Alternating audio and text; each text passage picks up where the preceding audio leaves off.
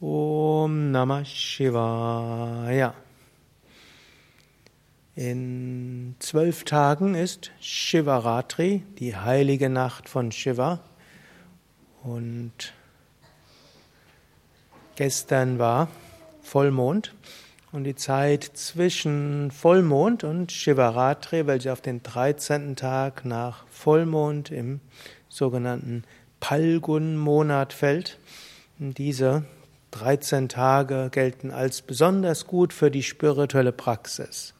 Also, wenn ihr jetzt hier in dieser Woche seid, um Yoga zu üben, dann habt ihr euch die beste Woche ausgesucht, die ihr aussuchen konntet für Yoga und spirituelle Praxis.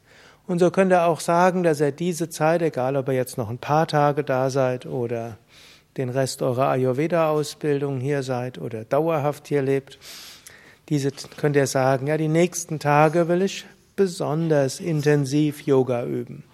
Shiva ist ja der Ahnherr des Yoga.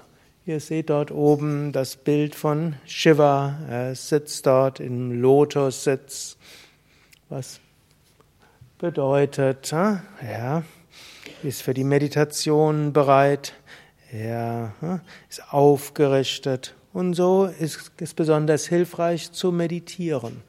Also mein Tipp wäre, nutzt die nächsten zwölf Tage, um sei es etwas mehr zu meditieren oder vielleicht mit besonderer Intensität zu meditieren oder wer regelmäßig meditiert, kann noch mal innerlich darum bitten, dass die Meditation etwas tiefer werden möge.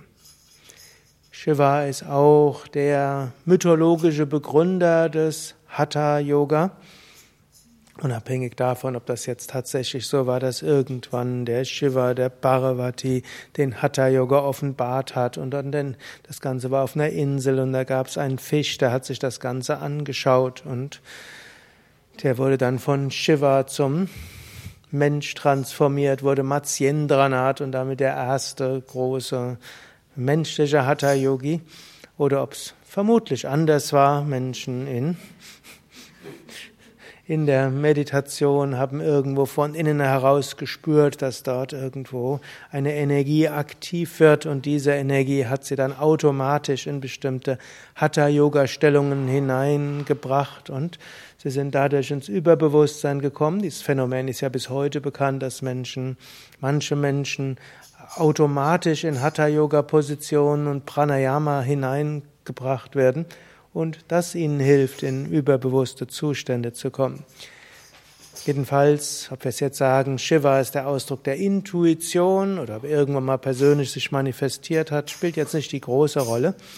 Wir können nur sagen, diese bestimmte Energie ist da, der Ruf der Seele, der sagt, komme zu mir, komme zu dir. Dort ist das wahre Glück zu finden. Und dafür gibt es Techniken, um dorthin zu kommen. Und diese Techniken sind Asanas und Pranayama und Meditation und natürlich Mantra singen und manches mehr. Und da gilt es auch wieder diese Zeit zwischen dem Vollmond und Shivaratri, wo also der Mond abnimmt und die Energie nach innen geht, während gleichzeitig das Frühjahr beginnt, will also von innen heraus etwas sprießen und sich öffnen. Das ist eben eine Zeit, wo ihr besonders gut meditieren könnt und Asanas üben könnt und Pranayama üben könnt. Und Shiva ist natürlich auch Transformation und Shiva ist auch Neuorientierung. Und auch hier könnt ihr bei manchem überlegen, will sich irgendetwas Neues manifestieren? Gibt es irgendetwas, wo ich vielleicht stark hafte, was ich vielleicht loslassen will? Gibt es irgendetwas, was vielleicht umgewandelt werden will. Und dann ist auch diese Zeit besonders gut dafür.